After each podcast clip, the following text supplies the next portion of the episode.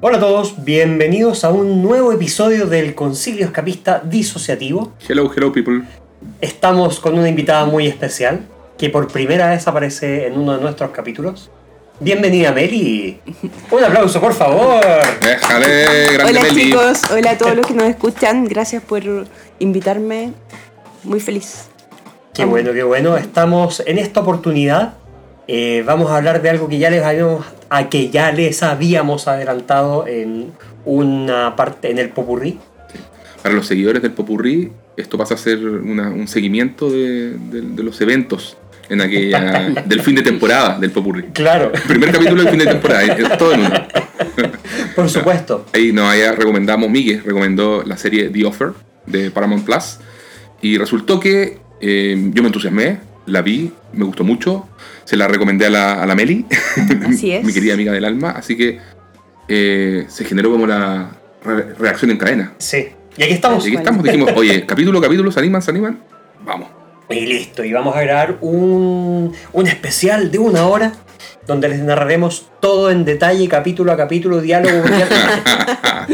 Claro, No, el, el la- detalle más acu- acuicioso de toda la serie, de todo So- lo que es verdad, lo que es mentira, lo que no. La idea de hecho es contarles, eh, o sea, conversar sobre el capítulo, o sea, sobre el capítulo, sobre la serie, qué nos pareció, cuáles son nuestras impresiones, por lo que lo más probable es que salgan spoilers en la conversación. Mm. Ahora, Totalmente. convengamos que eh, esta es una serie que trata sobre cómo se realizó la película El Padrino. Claro, y todo, todo el tras bambalinas detrás de esto, eh, todo el cómo se escribió la, Claro. la novela. Claro. O sea, spoilers de por sí, la película se hizo. Gran spoiler. ¿Conocen la película? Sí, 1972, ganadora del Oscar, sí. Por ahí va. Eh, entonces, nada, y la, la idea es conversar so- un poco, un poco sobre, sobre, sobre los personajes, sobre la, veracidad. Oye, que, ando idiota hoy día. Se me lengua la traba. Claro. Eh, y pues nada, eh, comenzamos entonces, muchachos, adelante. Pero antes les recordamos que nos sigan en redes sociales. El Concilio Media en Twitter e Instagram. Por favor, y dennos 5 estrellas en Spotify, no cuesta nada. Y en Apple Podcast y en Eso. cualquiera de sus plataformas de podcast favoritas y segundas favoritas y terceras favoritas. Siempre- Y recomiéndennos y etcétera, etcétera. Siempre mendigamos Sí. las 5 estrellas. Pronto no será necesario. Les, Bueno. pro- les prometemos que nos acordaremos de ustedes cuando seamos ricos y famosos. Totalmente, sí. Oye, mm, Oye, es, es importante también considerar que no hemos conversado respecto a nuestras apreciaciones de la película, así que para mí esto va a ser i- igual de sorpresa que para ustedes, así que eh, está, está bueno esto. claro, igual yo creo que por, en pos del tiempo mejor centrar la conversa Sí. en la serie, pero, Total. pero yo creo que es ine- ine- inevitable que salgan temas de apreciación de la película. Yo creo que a todos nos gusta, ¿sí o no? Sí, sí, sí. Sí, estuvo bueno. A la me- no, no, pero la película, La película para es... ti, Meli, yo sé que hay, una- hay un tema no menor ahí, ¿no? Sí, la verdad es que, bueno, el, eh, en general las películas que eh, tratan sobre la mafia son, son un parte de mi género favorito, pero El Padrino, sin duda alguna, es mi película favorita.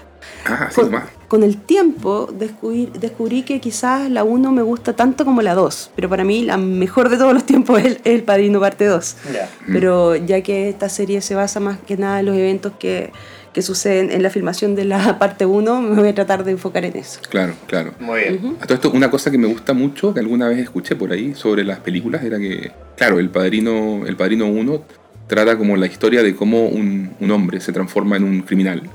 Mientras que el Padrino parte 2 tra- eh, trata de cómo un criminal se transforma en un monstruo. Entonces, Sí, sí. es potente. No deja de ser No deja de solo ser. transformaciones. Claro. Bueno, eh, vamos a partir por comentar que la serie, esta serie de Offer, es una serie limitada que se encuentra, como bien decía Diego, en Paramount Plus. eh, y que narra el tras bambalinas de la realización de la primera, de la primera película. Ahora, ¿en qué se basa esta narración? Se basa en los recuerdos del productor Albert S. Ruddy, o Al Ruddy, que es también el protagonista de esta serie y el productor ejecutivo de esta serie. O sea, eh, han salido otros protagonistas de la historia, como el mismo Francis Ford Coppola, diciendo que no había pasado tan así. Por lo tanto, queríamos partir por decir que quien busca la veracidad histórica dentro de esta serie no necesariamente la va a encontrar. Nosotros no sabemos qué fue exactamente lo que pasó. O sea, Eh, tampoco No, nos no. pusimos a investigar, pero... No nos vamos a poner, a poner en este podcast a cazar errores que tenga la serie ni nada. Hay algunas cositas que les vamos a comentar que por ahí pillamos, pero eh, partimos de la base de que todos as- asumimos que es una obra de ficción y, y probablemente de mucha ficción. Ese, ese término basado en hechos reales, ese basado es muy amplio siempre. O sea, Sí. yo tengo entendido que los abogados en Hollywood ahí se manejan perfecto para defender cualquier acusación que les hagan de que basado creo que basta con que tú hagas- hayas tomado un evento histórico y listo, fin, ya puedes usar el, Claro. el basado. O sea, en este eh, caso sabemos que la película se hizo y sabemos que Albert eh, Ruddy hizo... La produjo. Listo, eh, se basó en una historia Claro. real. El resto Nos ya... tenemos que sentir agradecidos de todo lo que sea verdad que haya en esa historia. Ahora, bueno, eh, en en general la historia siempre se cuenta y es distinta, depende de quién la cuente. Así que puede que para eh, Albert Ruddy sea lo que pasó. Claro. No, no, e- es su forma de ver em, su recuerdo, su recuerdo en base a, a cómo vivió esta experiencia. Ahora también dicen, no dejes que la verdad se interponga en el camino de una buena historia. Y creo que un poco de eso hay acá. Sí, Sí, calza sí. perfecto. Sí. O sea, al final de cuentas, eh, ¿qué es lo que tenemos? Nosotros tenemos a esta, eh, la, la película parte eh, con Mario Puzo, con el autor de esta ¿La película? novela. Perdón, ahí dale. Cuando digo la película quiero decir serie, La no voy a serie. Es una de miniserie de 10 capítulos de una sola temporada. No va a haber eh, The Offer temporada, 2 ni nada. No lo cual es debería haber, maravilloso. no Sí. debería haber, pero dice Season 1. A mí eso me confunde. Sí, claro. Sí, pero al final eso Claro. es como por orden de la plataforma. Sí, yo creo lo mismo, porque Sí. uno se mete a IMDB y sale 2022 a 2022. Así como. Ya está, claro, ya Está fue. bien. Eh, la cosa es que la serie parte con el seguimiento de Mario Puzo, quien había acabado de publicar una historia que se había publicado pésimo, eh, y parte como con eh, conversando con su señora respecto a cómo podría hacer que su eh, carrera literaria despegase. Y la señora medio que lo convence de escribir una serie sobre mafiosos. Claro, porque tipo, te- además tenía muchas deudas. No, Claro. no solamente era, era un tema de lo Y que tenía que pagar en la, en la, en la casa, claro, sino que tiene deudas con mafiosos. Y estaba mirando ahora en, en YouTube a, a este tipo Michael Francese, grande. que si no lo ubican se lo recomendamos mucho porque es un tipo que era ex capo de la mafia y todo, y que hoy en día es, se ha transformado como en conferencista y Youtuber. youtuber, exacto, ha escrito libros y todo. TikToker. Muy- exacto. Y, y el tipo ahí contaba algunas cosas. Él era un veinteañero y su padre trabajaba para Joe Colombo, que es uno de los, de los mafiosos principales que aparecen acá en, en esta serie y que tiene un alcance con la vida real. De verdad estuvo metido en los temas que pasaron con la filmación del padrino. Y, y él contaba que Mario Puzo, como cuenta Miguel, eh, le debía mucho a mucha gente y que un poco la, la- la plata que ganó por, los- por vender los derechos de la novela El Padrino fue para pagar deudas. Claro, totalmente. Bueno, y de hecho una de las cosas que, que muestran en esta, en esta serie es que, eh, yo no tenía idea, pero hay una práctica que es vender los derechos de libros en verde a Sí. los estudios de, eh, de películas. Claro. Sí. Entonces aquí eh, una de las cosas que pasó fue que un productor de Paramount compró en verde los derechos de realización del Padrino. Y los compró sumamente baratos porque Mario Puzo necesitaba las lucas. Exactamente. Ahora, hay una cosa que también me llamó la atención sobre eso y que quizás la, en la serie no, no relata en profundidad, que es que efectivamente en los libros anteriores de Mario Puzo ninguno fue tan, tan famoso ni le fue tan bien como para haber comprado esos derechos en verde. Claro. O sea, eh, ¿cuál fue la intención de la película, o sea, de Paramount en este caso, de adquirir los derechos sobre el padrino? No, no queda muy claro en la serie, pero está claro que, que fue ínfimo el precio que pagó el estudio por... Claro, por- son, yo creo que son apuestas. Son apuestas, Sí, eh, ahí ven qué pasa eh, antes que otro llegue y te gane el, el quien vive, como decimos en Chile. Y eso. De hecho, en una parte de la serie te muestran como Warner, que tenía mucha más, mejor fama que Paramount haciendo películas de gángster, lo llama el presidente Sí. de Warner al presidente de. Paramount para comprarle los derechos de la novela una vez que ya era, está un éxito. Y, y lo piensan, pues dicen, oye, mira, nos están ofreciendo toda esta plata, eh, ¿para qué vamos a correr riesgo en un campo en el que no somos expertos? Exacto. Eh, y ahí vienen como los, los orgullos de, de los ejecutivos y todo, y qué sé yo, y al final no se los venden, ¿no? Claro. Exacto. Claro, totalmente.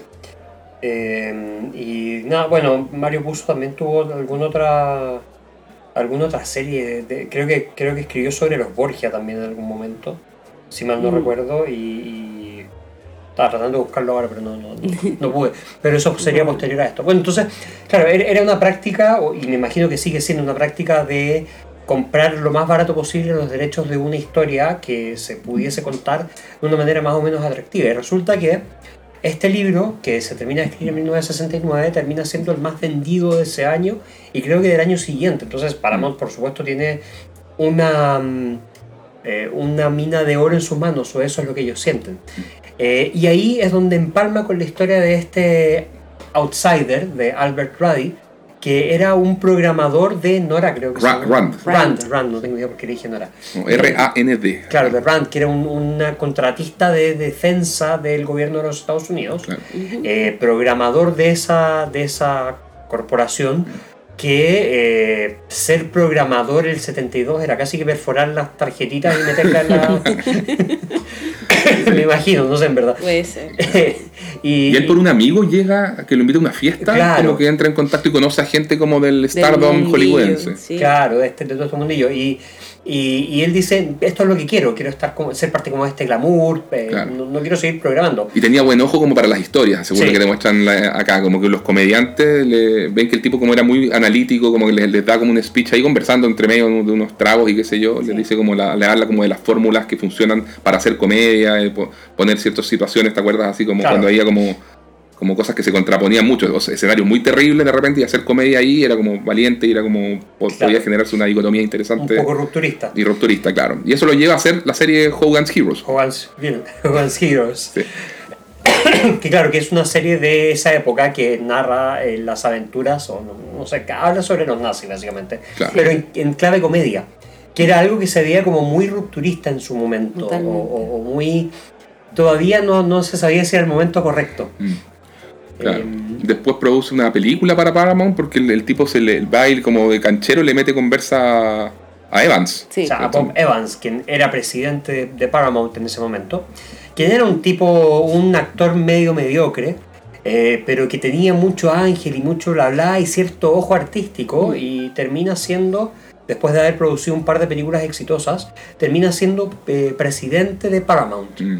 Eh, y ahí, eh, bajo su mandato, eh, se, salen éxitos tales como Love Story, bueno, después The El Odd Padrino, Couple, una Walter Matthau que por ahí la mencionan. Odd Couple y posteriormente Chinatown, entre Claro. otras. O sea, muchos de los éxitos clásicos de Paramount, incluyendo otro que, incluyendo Carrie, que también es nombrado y que lo saca mucho a la palestra el personaje dentro de la serie, Eh, salieron bajo, el, el- como los grandes éxitos de Paramount, salieron bajo el mandato de Bob Evans, por lo menos de esta época. En esta época. claro. Sí. Y Bob Evans es un personaje. No sé qué te pareció a ti, Sí, Meli, pero Bob no. Evans yo encontré lo máximo. Sí, o sea, no sé si realmente el verdadero Bob Evans habrá sido tan carismático. Yo digo la performance que hace, ¿cómo se Sí, llama? Matthew Matthew, Good. Matthew Matthew Good. Good. No, él increíble. Creo que él se roba la película, la serie en este caso. no el rato.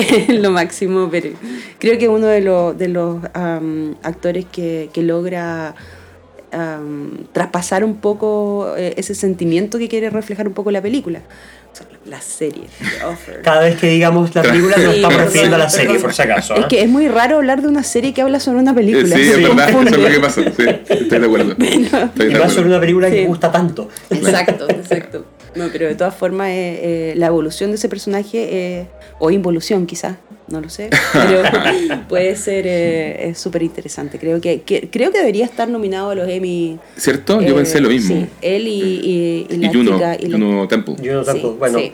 hablemos un poquitito del cast antes de entrar más, de adentrarnos más en la historia. Hablemos un poquitito del cast. Tenemos un cast lleno de estrellas, eh, o por lo menos actores muy conocidos. Eh, Albert Ruddy está llevado por Miles Teller, Que eh, conocemos por Whiplash. Por Whiplash y el- el- por la más reciente entrega de Top Gun. Top Gun Top y Gun, Two Night claro. Stand para la gente que le gusta la comedia romántica. Eso. Y los cuatro fantásticos para los que les gustan las películas de superhéroes malas. Y también participó en la serie eh, Allegiant, Divergent y todas estas cosas. Ah. para Sí, los que les gustan la- las series de Sí. películas malas. Bueno, Pero- tam- eh, también está, eh, eh, también por supuesto vamos a ver a Francis Ford Coppola, que es llevado a la pantalla por Dan Fogler. O sea, fíjate que a él yo lo cachaba por una película que se llama Fanboys, que es como del 2000 era y así bien comedia estúpida y, Y, y hace como, el, como, no sé, el gordito ñoño metalero. Y, y acá de repente es por Coppola. Y fue como, wow.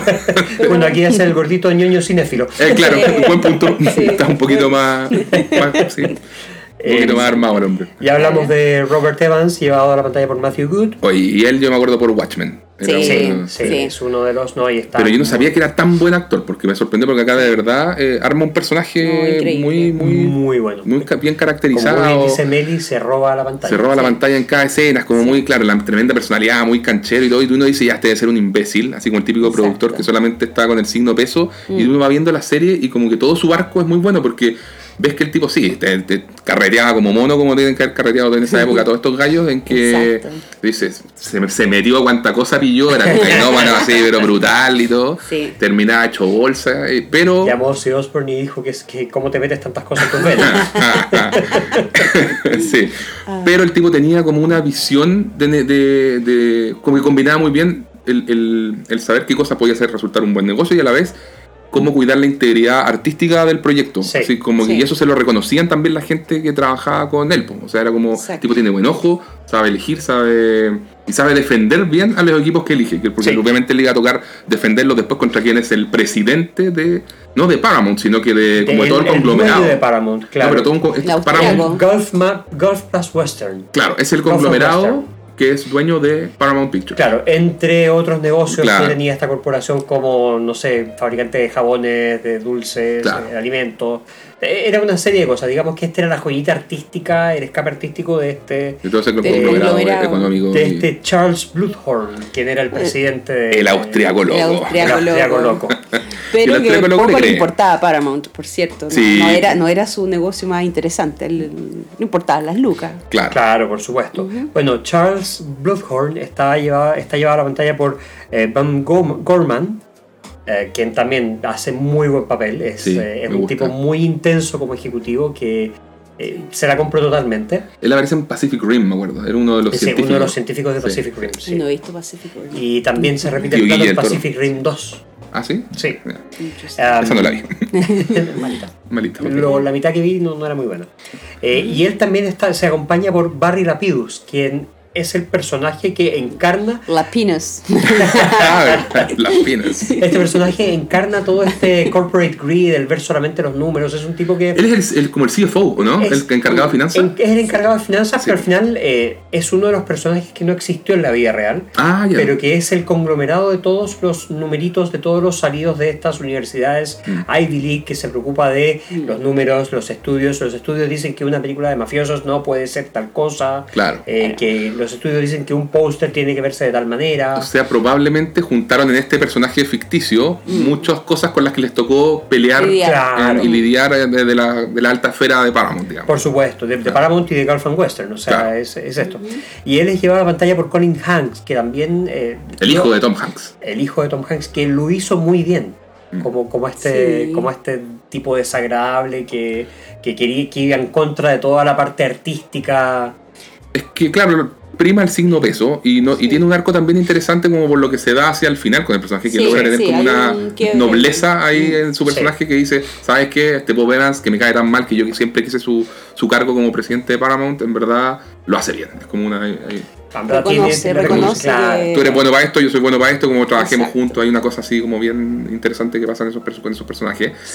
Sí. Y me gusta mucho la escena del, del póster, cuando él, él llega a mostrar los, los pósters de la película. Encuentro maravilloso. Oh, qué, Sí. buena, qué buena secuencia esa, porque los Sí. pósters efectivamente muchos eran eh, así como tú querías, por ejemplo, marketear una película de, de acción y era como fondo blanco, el tipo, la tipografía, mostrar a los actores en un, en un display. Display tipo B. Y tú ves, hay muchas películas así, yo me acuerdo, no sé, de- creo que era de Getaway, Point Blank, varias que se me ocurren ahora, pero, Mm.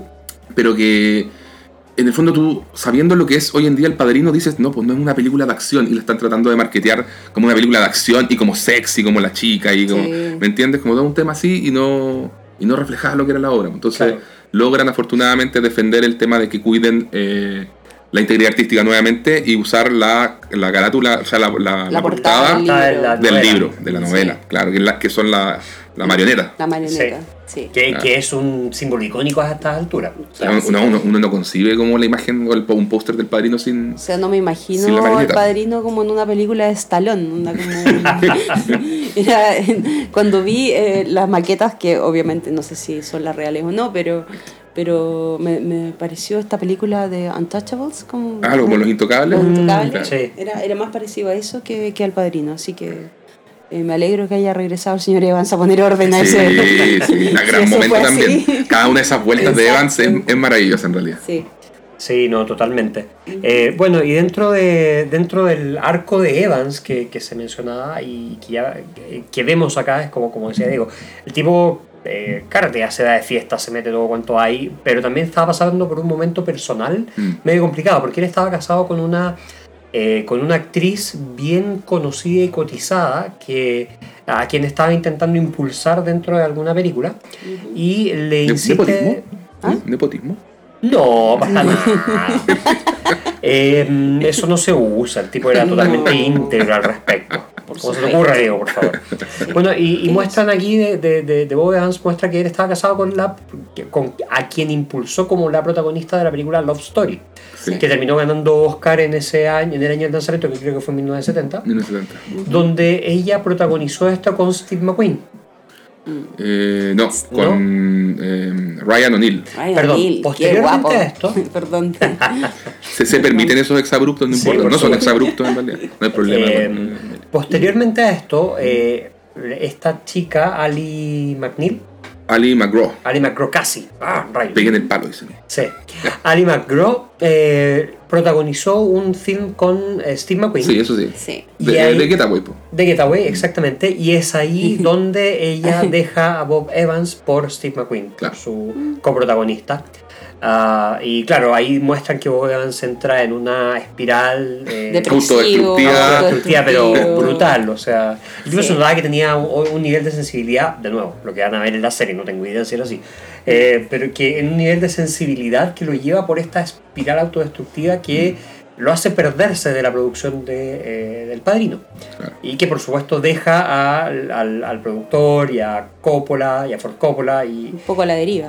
claro, un poco la deriva y un poco lidiando directamente contra los corporativos, contra Estela Pius, contra el mismo Charles Bluthorn Y contra los de la mafia, por y cierto. contra los de la mafia. Todavía no, hemos entrado en ese tema, pero entonces le estamos contando un poquito Claro. cómo era el panorama, el Star System Sí. de Hollywood, Paramount, todo Claro. muy glamoroso y qué sé yo, esto, este tipo de Estamos ejecutivos. saltando de, de parte a parte. No Déjame, déjame nombrar a dos, personas, a dos personajes más y entramos de- y volvemos a la parte del Stardom, ¿les parece?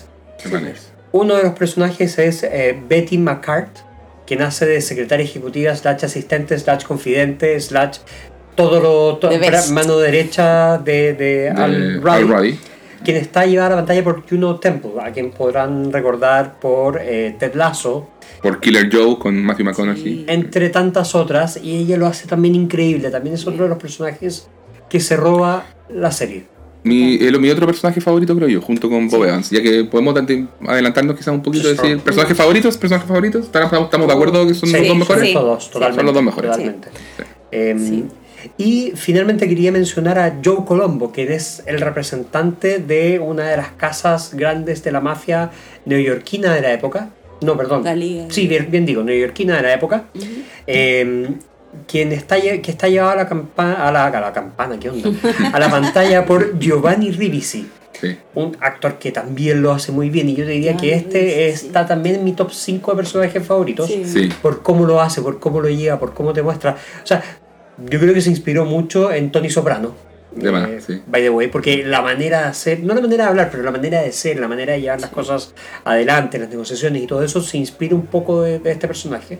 Eh, pero mm, eh, no sé si Tony Soprano lo habrá sacado a otra parte o qué sé yo. Ahí está tocando otro punto sensible mío. Sí, porque sé que el- Mel- ahí entramos a hablar de tu serie Ahí favorita. entramos a las series favoritas. sí. Yo todavía no lo termino de ver, pero Tony Soprano es un Oh. personajazo. Eh, Increíble, o sea, así que- increíble. pero bueno, Oye, pero espérate, eh, es que este gallo, eh, Michael Francese, también decía que, que de la serie, se- decía, gran actor eh, Giovanni Ribisi, no, no- tengo nada contra el, el papel y todo, pero decía, Joe Colombo no era para nada así, decía, así como dijo, me dio la impresión de que había como un, un aspecto medio como, como que lo dejaba así, como un poquito como bu- bufón, decía. Y decía, y yo, yo me decía, yo con un gallo tan inteligente decía, y tan así como respetable su imagen y todo. De hecho, por ejemplo, mencionaba eh, esa escena en que eh, Sinatra lo llama para como retarlo, para él como que lo, Ujú. lo regaña y le, que dice, Sinatra jamás, siendo Sinatra incluso, jamás lo habría llamado directamente, así como ese nivel de respect. Ya, ok.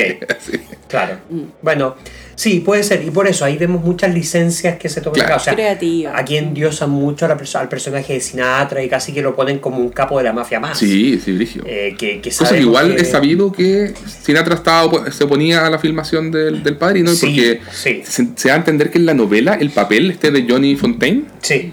tiene, un- es- tiene como una preponderancia mayor en el libro, en la, no- en la novela que En en, la que película. en la película. Le bajaron ahí como la, la- la participación, la reducida varios como a dos o tres escenas. Sí. De hecho, es a la escena del matrimonio, te diría yo, y después una posterior, Una en- posterior, en, Las claro, Vegas. claro. Pero ya está, o sea, no, no es más Sí, que eso. Sí, sí. Eh, bueno, eh, ah, va- va- vamos ya, entremos más en la, eh, en la, en la trama, y, y ahí, dentro de lo que nosotros vemos, es, claro, se hace, la, se hace la, la novela, la novela le va muy bien, empieza la producción de la película, Al Ruddy eh, lo- le, le dice a Bob Evans que yo quiero producir esta película, me parece que va a ser un exitazo.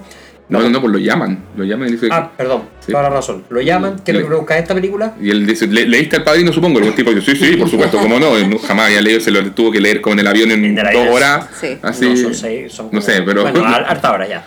pero así a la rápida no tenía idea de lo que se estaba metiendo. Y es divertido, porque también eh, Al Ruddy decía, posterior a todo el éxito del padrino, incluso a ganarse el Oscar y todo, decía que eh, se había como autojurado nunca más hacer algo relacionado con mafia, así como que quedó Chato. hasta por acá, a pesar de que sorteó la, la situación bien y lo que sea, pero parece que fue muy, muy complejo. Claro. Un poco la serie te transmite eso. Claro, ¿y por qué fue tan complejo? Porque en el fondo, a ver, a- en la serie todo lo muestran como que el tipo eh, tuvo que siempre estar atrás de, de- de resolver problemas, como que nunca tuvo un día tranquilo. ¿Por qué? Porque tuvo que lidiar contra las presiones corporativas que eh, hacían que Paramount, eh, Paramount en su momento estaba en una muy mala situación económica, o muy al límite.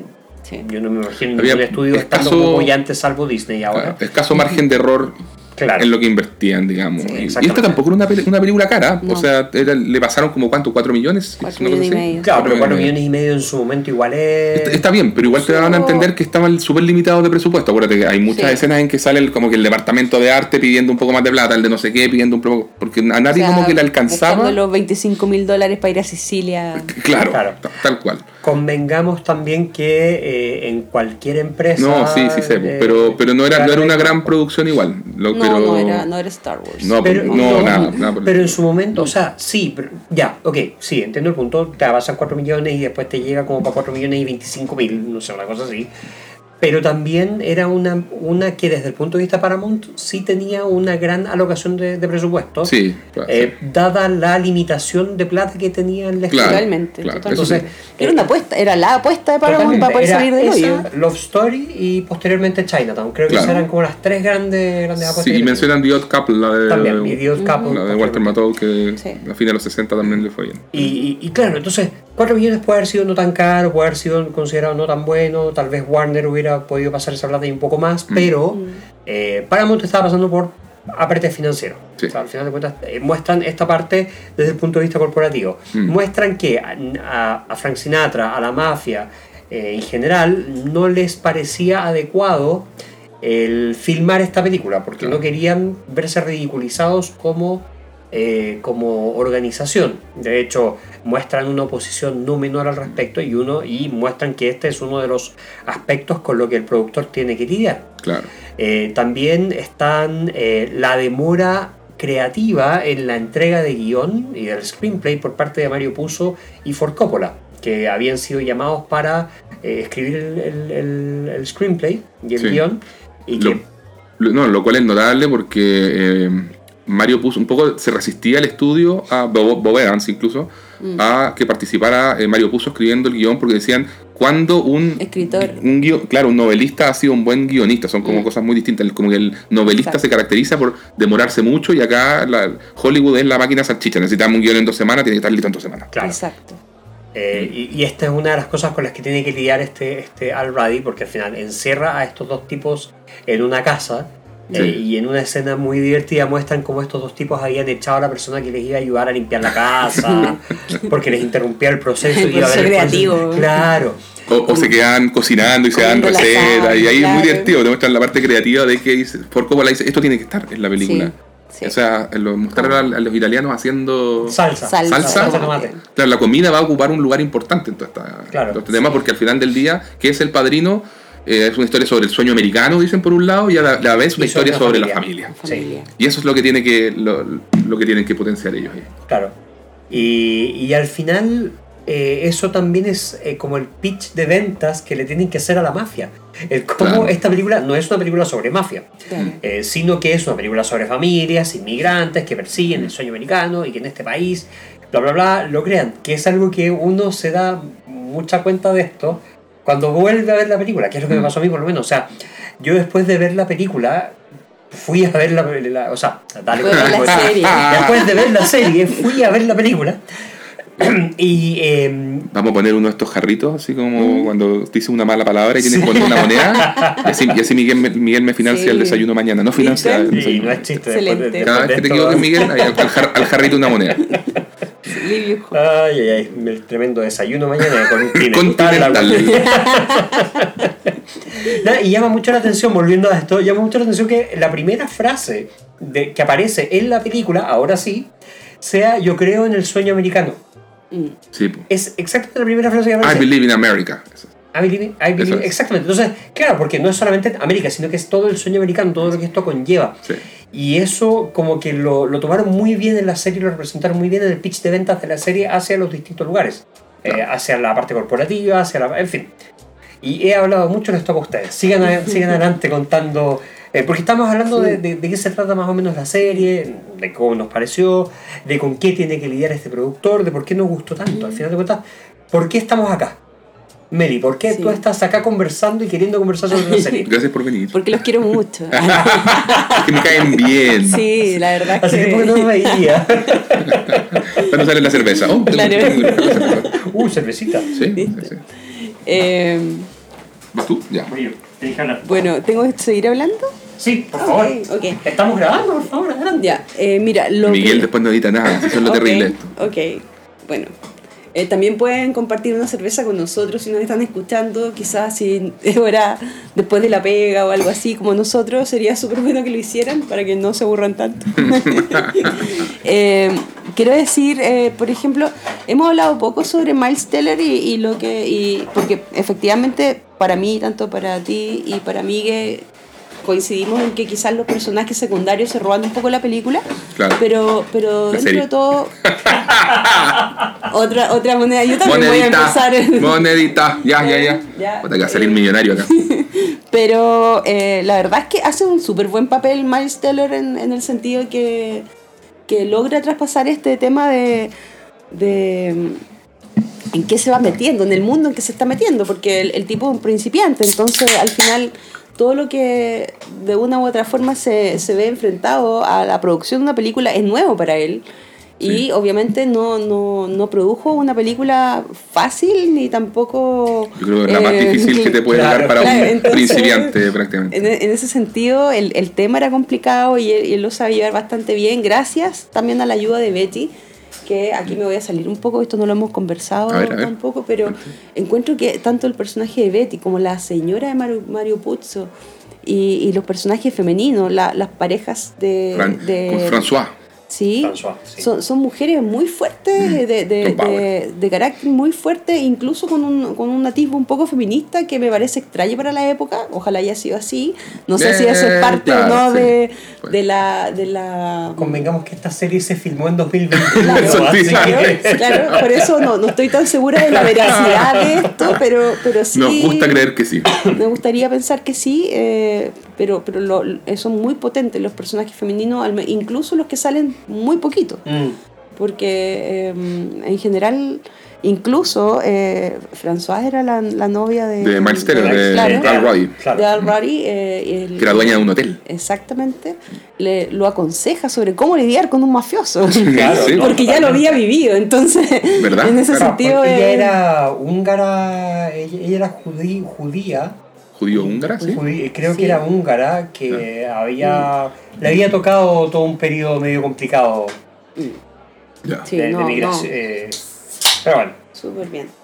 Sí, pues, pero es verdad lo que dice eh, lo que dices tú, Meli, de que cuando hay que o sea, mucho mérito a, a Al Ruddy ahí de, de saber llevar estas relaciones con la mafia, eh, saber eh, sentarse a negociar con ellos, explicarles debidamente, Sí. no hacerse en los pantalones, o sea, hay que estar como a la altura de la situación, demostrar como cierta calma que te, que te gane su respeto, es como ese Exacto. ese tema. O sea, hay- cuando está esa escena en que lo llevan a él con el tipo que le iba a arrendar la casa de los Corleones, que después se echó para atrás, Ah, y el tipo ve que lo tienen ahí como, sí. Como sentado aislado, y que uno, eh, uno dice, oye, ¿qué onda acá? po? Esa escena yo creo que es súper importante para el desarrollo de lo que sigue porque me da la impresión de que Al Ruddy se da cuenta en qué está metido. Exacto, eso es. Porque una Los cosa- límites que tiene que cuidar claro, esa- porque en el fondo O sea, si queréis ser amigo de la mafia o queréis que la ma- eh, una liga italoamericana de mafiosos apoye tu película eh, y tú le comentas que quizás tienen problemas con la locación y después van y agarran al tipo, lo meten a un, a un basement, a un sótano, sótano. Y, y tratan de, o sea, y lo, y poco, y lo casi lo torturan. de- claro. claro, eh, ahí ya te das cuenta que no hay vuelta atrás. Claro.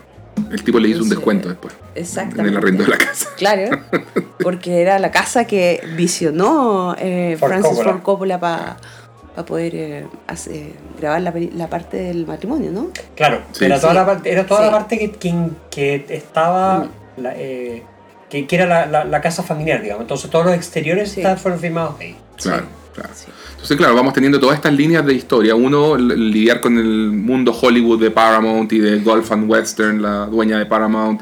Otra línea que era la de lidiar con los temas de la mafia, eh, pri- principalmente representado por Joe Colombo.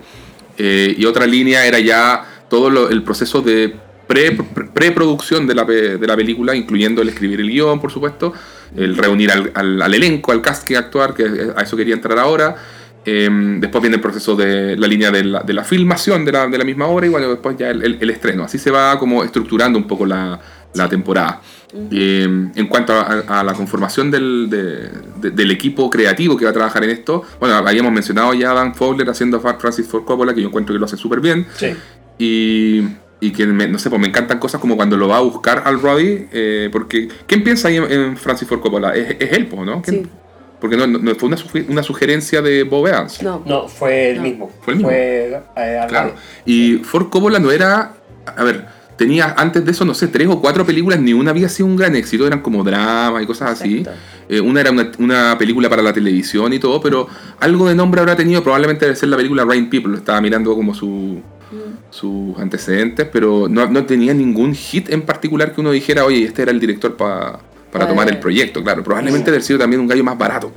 Eh, entonces, bueno, van, lo, lo, lo converse porque va a la, a la productora de Ford Coppola que se llama Sut- Sutrope, y de hecho leía por ahí como dato anecdótico que uno en esa escena ve que de fondo pasa un tipo con un look muy particular que es, es- sería, eh, fue como un cameo, eh, entre comillas, de George Lucas, Ah, que trabajaba con Coppola en ese momento ahí, iba la productora y toda la cuestión. Entonces, bueno. Pero claro, Ford Coppola al principio tampoco quería hacer la, la película, pero en el fondo cuando le logran como dar el como ciertas no cierta quería vuelta hacer- creativa de que él pudiera contar la historia como a él le gustaría. Porque él no quería, no quería hacer una película de mafia, porque las películas de mafia en ese momento eran otra cosa. Claro. Necesitaba plata. Todo Bueno, Además necesitaba, además necesitaba plata. Pero, Ah, pero claro, o sea, aparte de necesitar plata, le dejaron contar la historia de la Sí. manera que él quería. como, como él quería, exactamente. totalmente. Y que iba a participar en el proceso del guion y que iba a poder contar esta historia sobre la familia, su escena sobre la salsa. Él fue- era, era como muy insistente en el Sí. tema de que el elenco fueran Tuvieron una, italianos. una cocina de verdad. Ay, tuvieron Sí. una cocina de verdad, claro, Sí, sí, peleaba sí. porque el set tuviera una cocina de verdad, Sí. no de Sí. cartón. Bueno, pero Sí. eh, Coppola había acabado de, de escribir el screenwrite de Patton también, que había sido premiado antes. Por eso también. Cierto, le- le- cierto, le- es cierto, ese currículum tenía, claro, Sí. tenía mejor fama de guionista probablemente en Que ese momento que de director. Sí. De hecho, se consideró primero para hacer el guion y después lo después él como que Parte de la negociación, una parte cosa así, ya, pues, pero, pero dirijo. podía dirigir. sí. Claro. Claro. Bueno, salía más barato que un director más reconocido. Sí, Claro. tenéis razón. Y por ahí, por ahí fue la, la- la conversa. Y por eso Sí. termina él tomando el proyecto. Em, no sé, pues qué, qué otro punto importante. de Respecto que- a cómo se consiguieron a los actores y a qué Claro. actores veían para, para el cuento. O sea, eh, el, el- el- el estudio quería tener a un actor súper eh, reconocido para llegar a ser eh, como el padrino. La, la familia Corleone les daba lo mismo que fueran italianos y Ford Coppola quería que fueran todos italianos. Sí. Entonces ahí hay un tem- tema de roce con el estudio importante. De hecho, en algún momento Al Roddy va a buscar a Robert Redford, que estaba filmando Batch Cassidy México. and the Sundance Kid Sí. con Paul Newman. En ese momento lo estaba filmando en México. Y por un tema como de, de cómo funcionaban los contratos entre los actores antes, que uno estaba como medio, el, el actor firmaba como contratos con las Por productoras por películas. cierta cantidad de películas, entonces no, no, no iba a calzar con la filmación del padrino y por eso al final se, no, no tomó el proyecto. Pero, pero habría sido un problema probablemente tener a Robert Redford, si- o sea, no, no hubiese sido lo que Ford Coppola quería tampoco. Claro. Entonces después empiezan, claro, a ver a quién contratar para el Don, a quién contratar para Michael, eh, Ford Coppola quiere contratar a Al Pacino, y, y Al Pacino en ese entonces era un don nadie que había hecho esta Pánico en Needle Park, y era un buen actor de teatro, pero nadie sabía nada. O sea, una de las cosas que te muestra la serie es que Bob Evans está pero emputecido con que haya Al tanta Pacino. insistencia con Al Pacino. El tipo le dice no, no y no. Así. Claro. Sí. Y, y- pero claro, ahí mientras tanto muestran cómo van consiguiendo a otros actores para otros papeles. O sea, cómo convencen a James Caan para hacer. eh, no me acuerdo qué personaje se hacía. James. Caan, Sony. Ah, Sony. Sony. Eh, de cómo va, de cómo van, eh, de cómo consiguen a Brando, a Marlon Brando, Con la eh, carta. con la carta de Mario Puzo. Claro, Mario Puzo le escribe una carta a Marlon Brando y Marlon Brando se la responde y acepta eh, trabajar con él. Claro. Y que es muy gracioso también cuando explica por qué lo aceptó. Sí. Por favor, Mary. Cuéntanos. ¿por qué?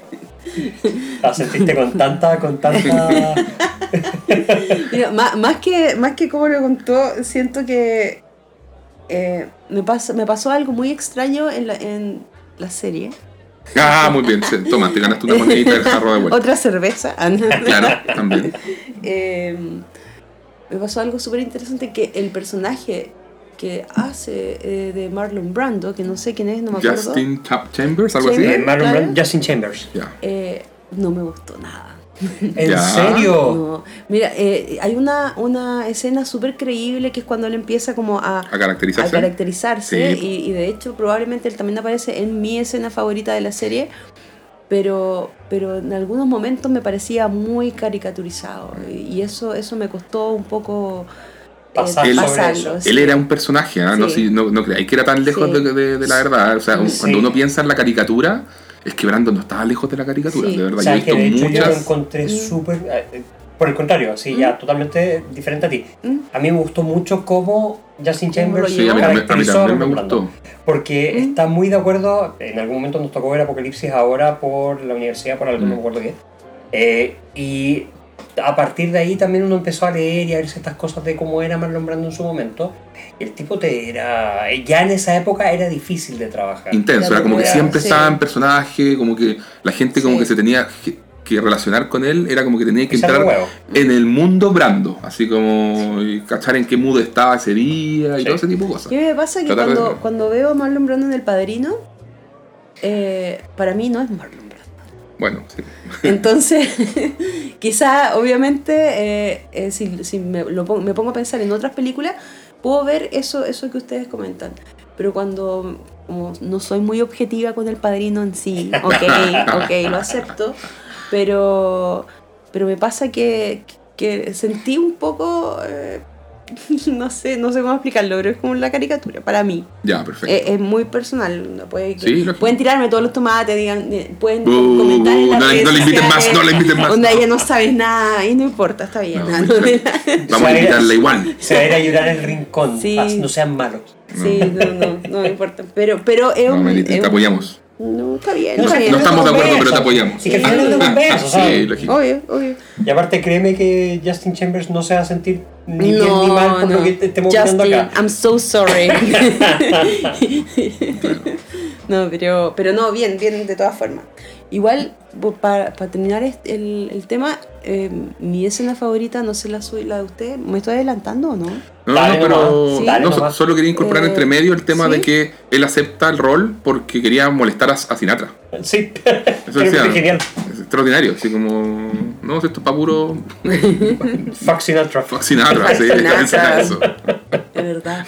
Sí, no, genial. Ya, pero hablemos de, la, de tu escena favorita entonces, Meli. ¿cuál? Sí, de hecho. Que yo creo que es la, la que estamos todos para- pensando, ¿no? Sí, y yo no sé, para mí es cuando eh, Francis Ford Coppola eh, invita a los actores a la cena. A, a los actores Corleone. Sí, a la familia Corleone Sí. ahí, in situ y... Y la familia Corleone todo, como que cobra vida Sí, ahí sí, in situ. Sí, Sí. empieza ahí y, y la...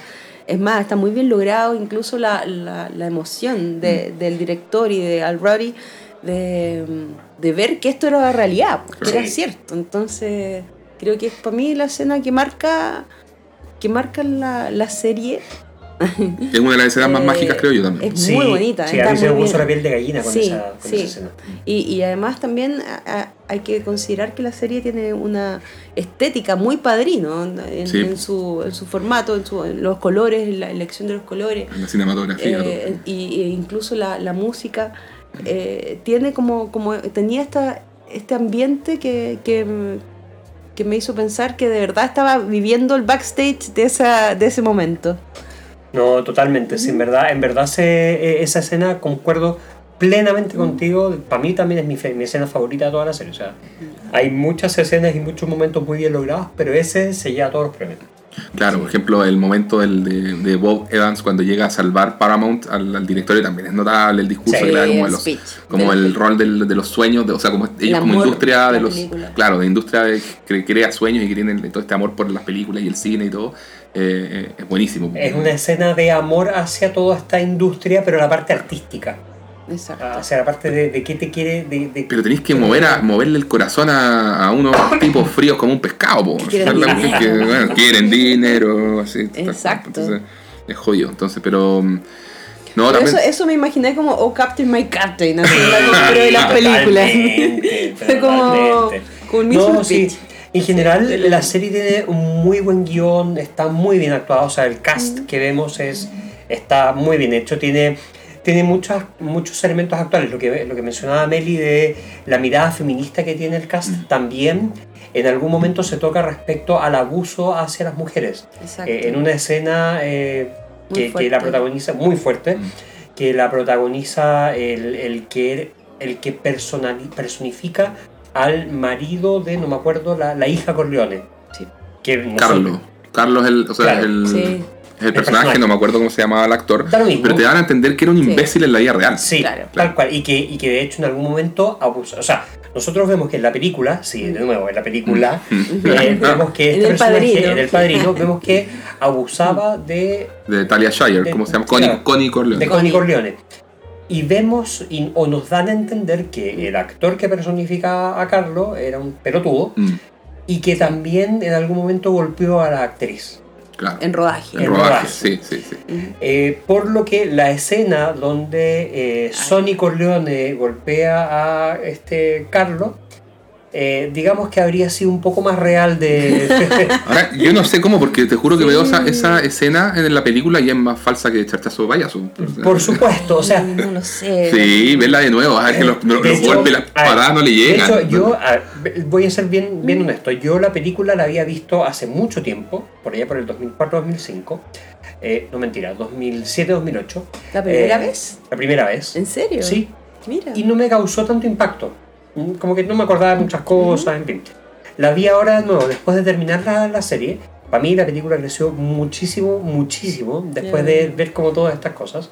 Eh, pasó a estar dentro de mis de mis favoritas. Claro, muy bien. Sí, no, pero así. Now we're talking.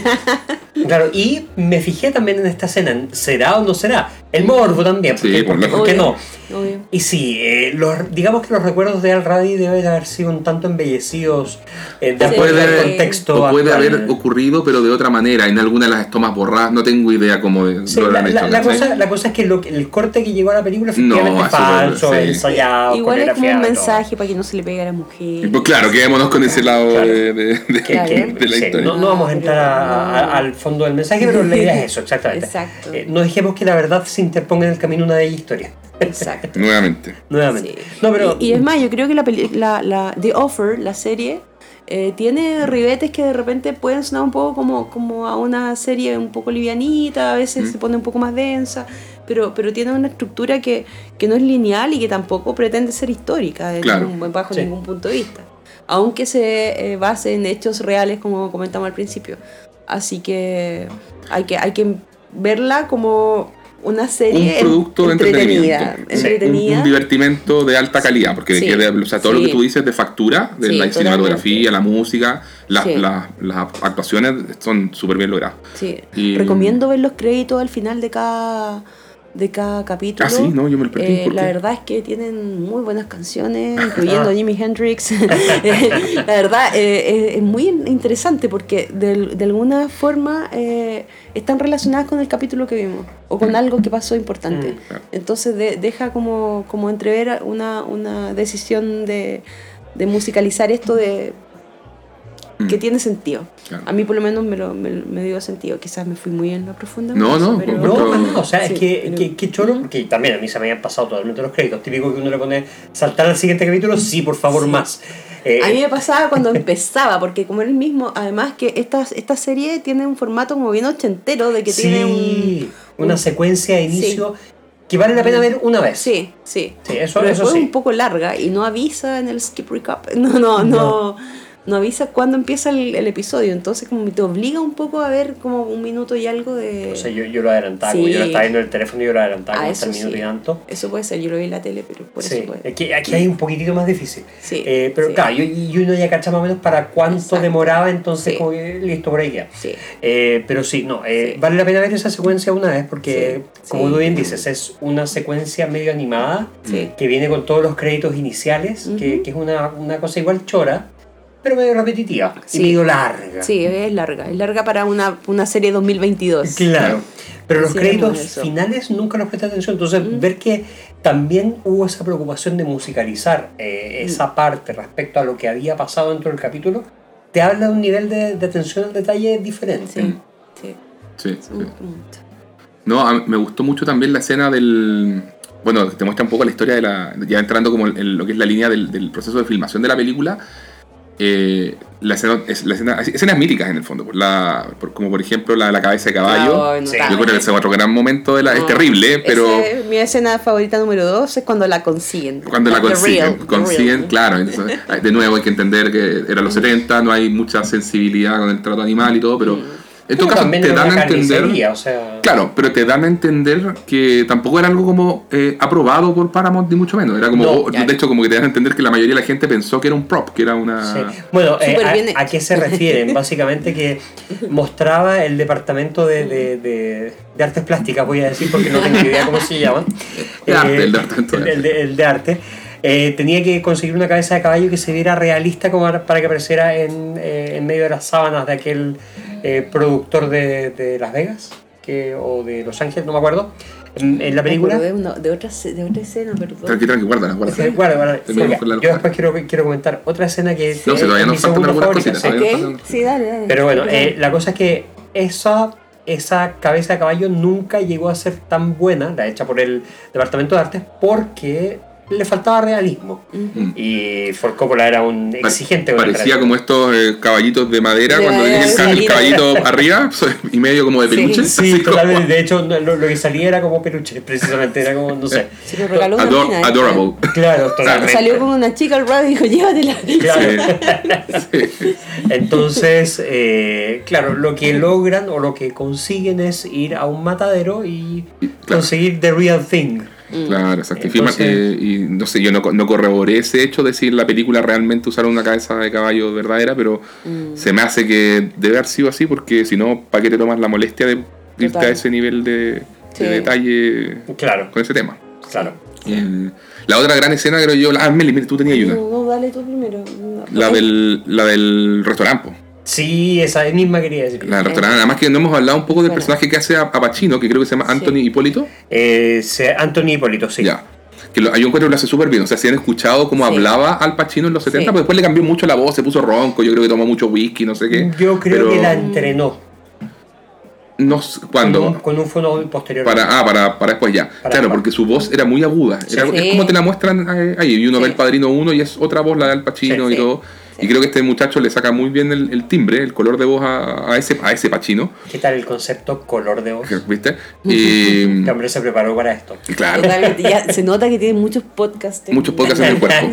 Eh, y el tipo lo hace súper bien. Y esa escena, además, uno, uno la entiende en el contexto que demuestra la serie, que era una escena crítica para la producción porque estaban en ese momento cuestionándose si sacaban a Pacino o lo dejaban. Claro. Porque estaba todo un tema que en algún momento como que en la, en la interna estos productores, la, Pi- la Pidus y con los ciertos como manos de derecha que tenían, era como que querían mostrarle a Bloodhorn, al presidente de Golf and Western, ciertas como cortes como claro. lo más malo que tuvieran que hubiesen filmado, lo, lo- así, hacerle como un, Sí. recopil- un compilado lo más malo de la film para asustar a Bloodhorn y que le, los dejaran tomar ciertos cambios y tomar la producción de la película. Como por ejemplo sacar a Pacino. Sacar a Pacino era uno de ellos. Sí. Porque en el fondo, que es lo que, lo que decía Diego muy al comienzo de, de- de este capítulo. Esta es la transformación de un hombre en criminal y creían que Pacino no podía personificar eso. Claro. No, y además que eh, era como, no, pero es que si este va a ser el héroe de la película, ¿cómo puede estar en unas escenas como medio tapado, como que no tiene pinta, no Lleno está de erguido, regalos, no y es como un héroe así. americano, era Claro. como una cosa así, la, la, la- Piensa que el tipo se supone que era un soldado, Sí, que había en Vietnam. Claro, pero no lo representaba. Guerra y qué sé yo. era chico, Sí. entonces era como, no, no representa a un tipo erguido, no, o sea que hay que traerse casi a, James Stewart o Pero no la, sé qué. la que tuvo buen ojo ahí, y vuelvo a los temas de personaje femenino, fue. ¿La directora de casting? No, ¿O la quién? señora, la, la señora de Evans.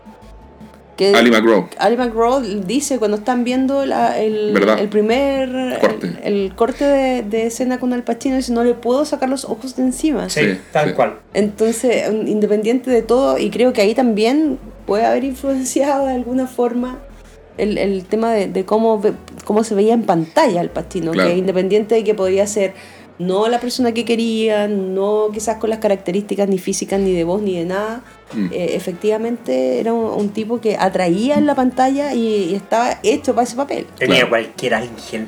Totalmente, No, y claro, y te muestran cómo recrean esa escena y cómo llegan los, los productores a verlo y ahí como que se va tranquilo este Charlie Bloodhorn de ver la tremenda performance Sí. de él y, y- y me encanta toda la preparación cuando te muestran como, como la planificación de la escena en el Sí. baño y Cop- Cop- Coppola como diciéndole al tipo que tenía que esconder la pistola, como esconderla un Ah, poquito más arriba. sí, Sí, Porque por lo yo- nervioso. Claro, yo me conocía esa, esa historia de que no lo había puesto don- donde tenía que estar porque estaba nervioso el, el actor y como que le costara un poco más y se pusiera más nervioso. Entonces, no, está, está, está bueno ese... Sí, Tiene- ese detalle tiene- está Ese muy detalle. bueno. Tiene, tiene esas joyitas o esas cosas como muy. Está muy bien cuidado en ciertos detalles el- la serie. Muestra alguna. A, a los fanáticos del padrino quizás le, les pueda interesar más, pero, pero de todas formas creo que eh, es, es bueno para cualquier persona que, que le guste un poco el, el mundo del cine y que Sí. no- quizás no sepa tanto respecto a cómo se produce una película, cómo. ¿Cuál es el rol del productor? Mm. Claro, cómo se llega a, a lo que finalmente nosotros vemos en la pantalla. eh, es, es un buen ejercicio y, y creo que también tiene eh, está, está narrada de una forma que es rápida, no, no es una serie rápida. lenta, no es una serie que, que, que se vaya en el detalle tan técnico, sino Ujú. que de una u otra forma eh, lo- cuenta esta historia de, de una, de una manera que puede ser entretenida, incluso para alguien que no le guste el tema. El Claro, Padrino, mm. claro, totalmente, Sí. totalmente de acuerdo. De hecho, Ujú. es una serie muy recomendable, como tú bien dices, para quien quiera saber cómo, qué problemas surgen en la filmación de cosas Claro. y, y cómo podrían resolverse, cuáles son las soluciones que van buscando O sea- y cuáles son los, eh, los traspiés que puede ir encontrando cualquier tipo de producción de cualquier estilo. ¿ah? O sea, yo creo que no solamente se limita al formato eh, cinéfilo. O sea, yo, de hecho, yo creo que lo que más me gusta de la serie es un poco es eso. O sea, yo soy un- como me apasiona mucho todo lo que tenga que ver con entender o estudiar los procesos creativos de las cosas. Y esta serie tiene mucho de eso. O sea, el, el fuerte. que, que va por reunir al capital humano, si se quiere, a, to- a todo el equipo, a los expertices di- diversos y lidiar con ellos, que al final es, oye, ya podéis tener un gallo seco en una cosa, pero por ejemplo la escena en que se ponen a pelear con el tipo de la iluminación. La iluminación es genial Y también. que quería mandar a Coppola a la, a la mierda ya, chao, renuncio. Y bueno, ten- ahí tiene que intervenir el productor y hacerlas, ya, juntar a las partes, oye, en- entendámonos de nuevo. Y, y como todos esos detalles, conseguir el, capricho del director que ir a filmar a Sicilia y hacerlo que mover cielo, mar y tierra para que se pudiera concretar la escena de ir a Sicilia. Y, y así suma y sigue, pues todos los detallitos de un proceso creativo. Uno termina viendo el resultado final y uno desde- sentado, yo siempre digo cómodamente del sillón de la casa comiendo popcorn y uno dice, ah, qué mala esta weá. Así que estoy en verdad detrás la cantidad de gente trabajando y preocupándose en el detalle, ya lo que pueda pasar en el camino. Eh, hasta el producto final, siempre, pucha, son, son muchas cosas, pero yo siempre, la gente que trabaja en cine como que dice, cada película que tú veas y hay un pequeño milagro en el hecho de que exista por lo difícil que, que es. Sí. Sí, todas las personas que aparecen en los créditos de las películas cuando uno se va del cine son las que hacen posible Claro. la entretención que viste por un par de horas antes. Le han puesto una cantidad de horas hombre a esa Totalmente. película. Sí. Sin contar los traductores que ya damos después de los créditos, pero bueno. Sí, pues Pero- yo creo que eso predomina finalmente más allá de Sí. todo tipo de imprecisión, que como te decía, este gallo francés Sí. se decía también que, oye, a Bob Evans nunca lo amenazaron, los de la mafia jamás hicieron ese tema de ir a amenazar a, la- a como a los directivos de Paramount, no, olvídate. No sí. se van a meter en Todo ese eso, tema como no, cuando encuentran la rata y todo eso, no, chao, esa cuestión no, nunca fue, decía. O todo, o todo el tema de Crazy. Joe Gallo, que el hecho de que muriera permitió que la filmación un poco siguiera en paz, porque si no tenían a la mafia demasiado encima, como a la mafia más dura, más peligrosa. Eso tampoco ocurrió. Crazy Joe Gallo murió el año siguiente al estreno del Padrino, Sí, ¿cachai? sí, sí, sí. Y cosas así. Entonces, de nuevo, todas esas imprecisiones, uno, uno las puede dejar de lado. Bueno, no, yo sé que no todo el mundo va a estar de acuerdo, porque hay gente que es muy como jodida con estas cuestiones, pero... Sí. Pero para mí, por lo menos, yo creo que los que estamos Sí, sentados en esta mesa no fue tema. Disfrutamos No. mucho la serie, De estuvo, hecho- lo pasamos increíble. Sí, claro, de hecho, para mí el momento menos favorito fue precisamente todo ese relacionado con Crazy Joe Gallo, porque fue demasiado Sí. Deus Ex Machina, o sea, Sí, sí. eh, de- demasiado, no, si justo yo te resuelvo el problema justo cuando lo necesitas, Sí, ya, sí, era como, efectivamente, o sea, sí. pero dentro de todo, eso no enturbió para nada La el resto experiencia de- de- del de todo. experiencia. O sea, la, la serie, Sí. a mí, como ya lo dije en su momento en el Popurrí, me entretuvo mucho, me entretuvo montones. La recomiendo totalmente. eh, son 10 capítulos de una hora cada uno, no, no, no debería tomar mucho tiempo y se dejan ver muy rápido. Maratoneable, Sí. total. Sí. Sí, en un fin de. Sí. no- Yo, yo la vi en dos días. Sí, sí, Mm. no, es súper entretenida. Y eh, más que nada, así como pa- pensando en los últimos capítulos, eh, es interesante o sería interesante saber si efectivamente hubo esta relación tan cercana de, de Al Ruddy con, Joe con Colombo. Joe Colombo. Sí, no eso, eso Eh, existió. En, en ese sentido, encuentro que cuando les hace esta premiere para. oh, qué buena película, escena esa. No habíamos hablado de la eh, escena. Sí, eso Oh, me, gustó mucho y, y- y cuenta un poco como devolverle la mano a Mm, quienes sí. de una u otra forma lo, lo habían ayudado a llevar su primer gran proyecto. Sí, sí. Porque al final, eh, como partimos diciendo, eh, esta era la primera película que producía Al Ruddy. Eh, entonces, para... Ah, Tenía otra antes, No. pero. Pero era el primer pero- gran proyecto, Sí, la otra era sí, como por, por lo menos chiquitita. el, el- el anterior también fue con Paramount o No, no ¿o sí? Mm, me Creo que, es, acuerdo. que- no sé. No me acuerdo. sí. Bueno Porque pues- tenía, pero eran tres cosas. Tenía Hogan's Hero, la serie. Sí, después tenía una, una película que no le había ido muy bien. Y Ah, después tenía, sí. tenía El Padrino. Es verdad, es verdad. Pero, pero me gusta mucho eh, que eh, en ese sentido, no sé si fue real lo del estreno, es como haberse robado las cintas y todo, pero, Claro. pero de todas formas siento que, que deja un buen mensaje, no, no sé por qué. Sí, yo me quedé preocupado con eso del mensaje en un momento cuando vi que como que Mm. podía terminar la serie en la premiación de los Oscars y como que Claro. yo dije, ay, como que el mensaje de estos que se ganan un premio. Así Claro, como- claro. No me gustó, ¿cachai? Sí, Pero no, no se quedan ahí, sino que No. al revés, como que el tipo después dice, bueno, ¿qué, qué más hago con mi vida? El tipo va y, y- y como que desarrolla sus proyectos personales. De hecho, hace Tal esta cual. película The Longest Yard con Burt Reynolds, No que, era un, que era un riesgo. Mm. Hay un remake con Adam Sandler de como el 2006, por ahí. ¿Sí? Sí, es- Pero es- esa, bueno, The Longest Yard está igual bien calificada, él, él la escribió, era parte de las historias que le había escrito junto con Hogan's Heroes. Estaba viendo, él no produjo Hogan's Heroes, él era el escritor. el escritor, ya, Sí. perfecto.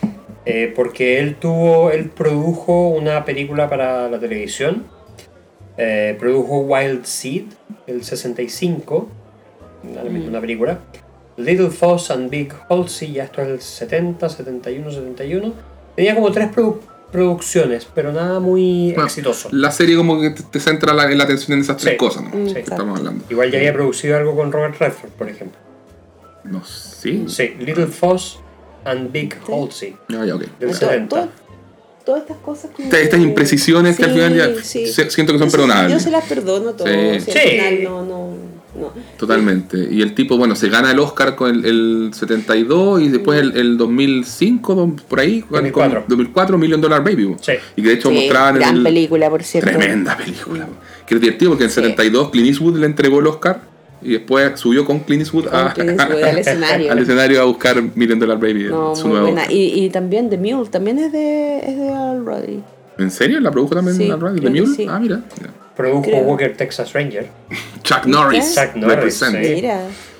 Muy bien. Sí, pero creo que la última, creo que la última que, que había hecho era la, Bueno, él la, produ- la vi hace poco en HBO Max. Está ahí esa película. Él también produjo el remake de Adam Sandler de, de Long No. ¿en serio? Sí. Eh, buena. Tiene que haber sido algo, algo, Sí. algo como, como bien personal ese proyecto, además de que, Sí. o sea, como él en algún momento comenta con su asistente que, que él quería producir películas por un asunto de qué es lo que significaba para las personas ver una película Claro. y que tenía que ver como con la emoción. En ese aspecto creo que, que si la produjo dos veces, eh, algo de su vida tiene, ¿no? Claro. Claro. Solamente una precisión. No produjo The Mule, produjo Cry Macho. Cry Macho, Cry esa Macho, sí. tienes razón, sí. Es del mismo año, ¿no? O por ahí. No, Por ahí, es como un par de años después. ¿Sí? Uno o dos años después. Sí, no, hay mucho, no hay mucha distancia entre ambas. Oye, bueno, pero en resumen, gran serie. Muy recomendada. Ay, me encantó. Yo creo que Sí. da, da incluso hasta para repetírsela en un tiempo más, no sé. O sea, yo por lo menos a las, a las personas a las que les he comentado de esta, de esta serie, mi hermano, le mando un saludo a mi hermano, ese él la vio también como en tres días, así. Y en general la gente que, sobre todo si les gusta el padrino, si... Mm. eh, porque, ¿sabéis que me encontraba mucho con eso? Gente que le gusta el padrino, bueno, te pasaba tipo. Sí. Película Yo favorita y no contraté- conocía y la... Contraté Paramount Plus para ver esta serie. Imagínate. A O sea, sí. Le- esa es la fe que le tengo a estos chicos. Yes, ¿viste? Y no, de verdad, hasta el momento como que no me ha defraudado en cuanto a, a recomendaciones. Así, que personas No, a las que se la he mencionado le, le gusta la serie. Sí, es que, eh, no, no, es muy entretenida, muy livianita, sin ser estúpida.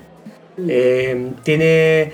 No se toma tan en serio, pero tampoco por eso se convierte en una meta serie. O sea, no, no se ríe de sí misma. Entonces, cuenta la historia que quiere contar y tiene un cast muy bueno, eh, unos personajes muy bien escritos, Un par de actuaciones que están para el Emmy. un par de actuaciones que Sí. están para el Emmy y se me hace que hay mucho cariño involucrado en la, en, en la realización de esta serie y un gran cariño real- eh, hacia la obra que representa también. Claro. Entonces, por ese lado, es totalmente recomendable y vale mucho la pena verlo. Sí, Buenazo. tal cual. Bueno, con esto hemos llegado al final de este capítulo. Muchas gracias por acompañarnos. Eh, estén atentos a nuestras redes sociales, El Concilio Media en Twitter e Instagram. Y será hasta una próxima oportunidad. Un abrazo grande. Muchas gracias, Mary, nuevamente por Gracias por acompañarnos. Gracias por la invitación. Que sean muchas más. Muchas gracias. Yo creo que vamos a tener sorpresas ahí. Ojalá que sí. Nos vemos. Un Ya, abrazo, que gente, estén bien. un abrazo grande. Chao, chao. Bye. Chau, chau.